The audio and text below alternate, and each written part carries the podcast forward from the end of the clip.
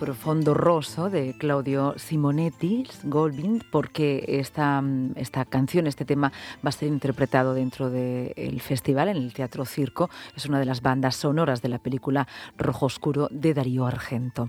Está con nosotros en este momento Javier García, es eh, el director del Festival Sombra, a quien saludamos. Buenas tardes. Hola, buenas tardes. Bienvenido como siempre a la radio. Esta banda sonora, este profundo roso, que además en una jornada como la de hoy también es inquietante, ¿no? Es una banda sonora que nos valdría para hablar de eh, focalizar la atención en algún asunto de, actualidad.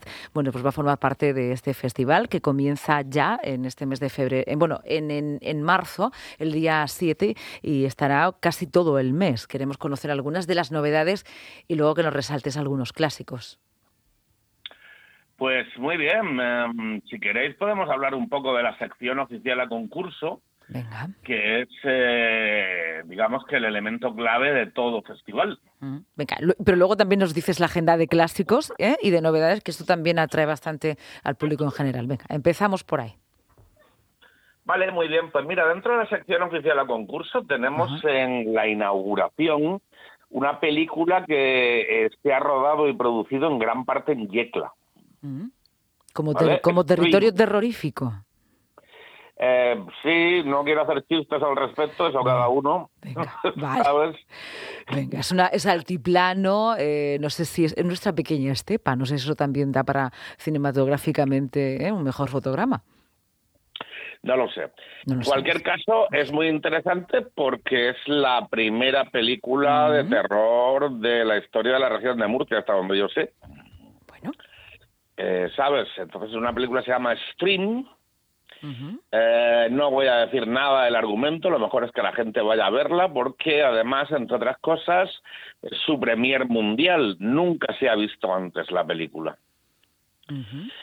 Es interesante porque la película está dentro de la estrategia actual de la región de apoyo al cine.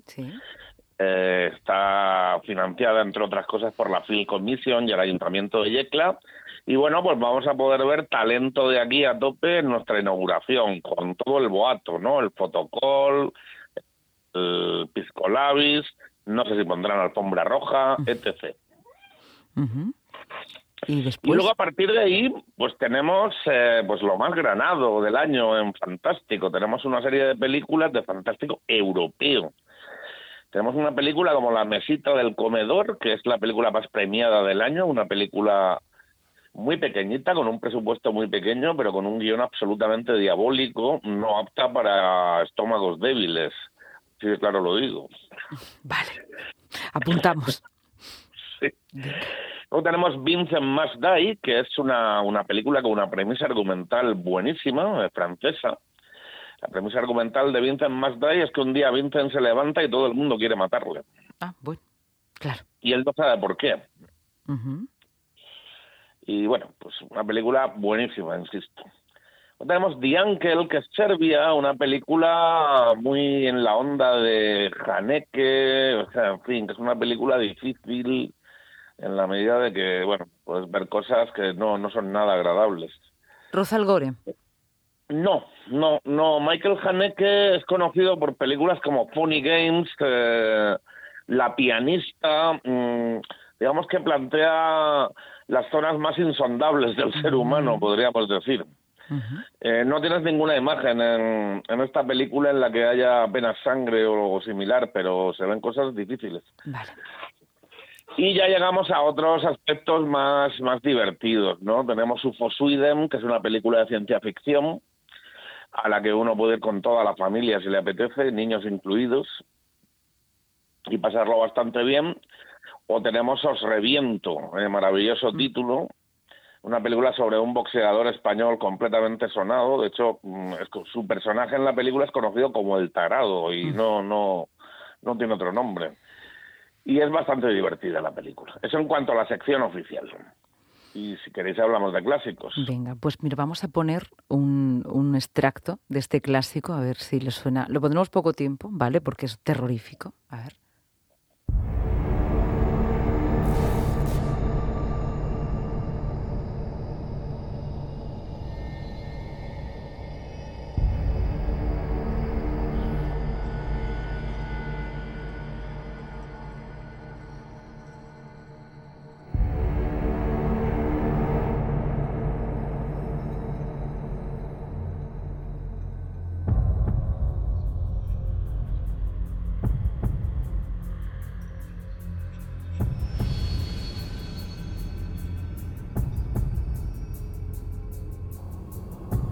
Bueno, es la, es la Matanza de Texas, uno de los clásicos. Además, cuando preparábamos la entrevista decía La Matanza de Texas. Voy a sacar el audio porque es eh, archiconocida.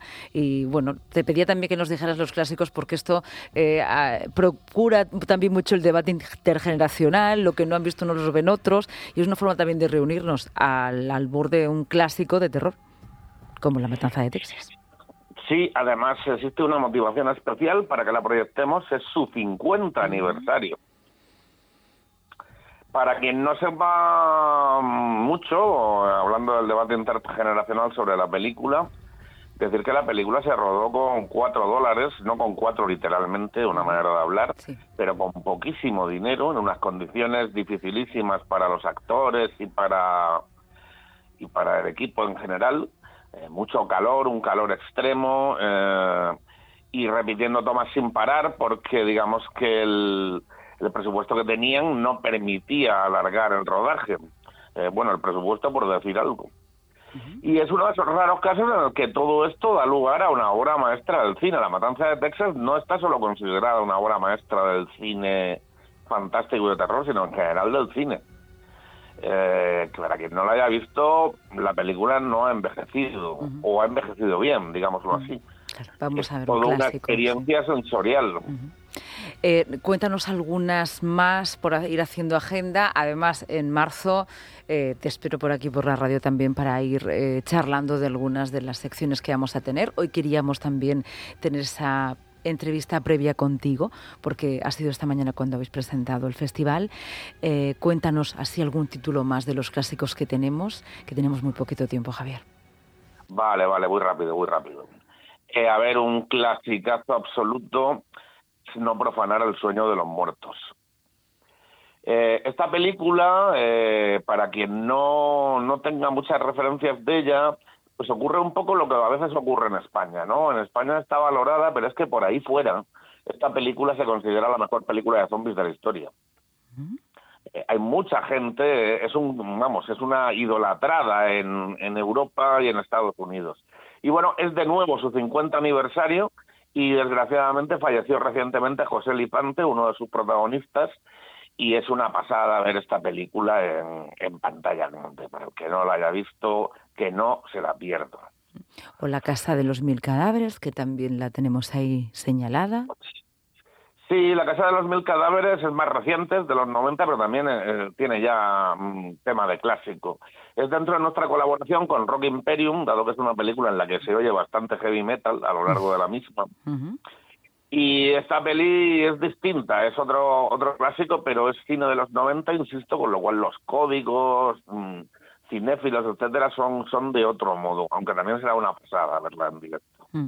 Nos quedamos con esos títulos y si te parece, hacemos un continuará eh, ya en el mes de, marzo y vienes a la radio y nos cuentas, bueno, pues algunos de, las suculencias que traemos, ¿vale? Muy bien, solo deciros antes de cerrar que en sombrafestival.com ya está toda la programación y las entradas a la venta. ¿De acuerdo? Vale, venga, pues vamos a ello. Sombra.com, a sacarlas. Gracias, Javier. Sombrafestival, sombrafestival.com. Un abrazo, adiós. Un abrazo, adiós. Adiós.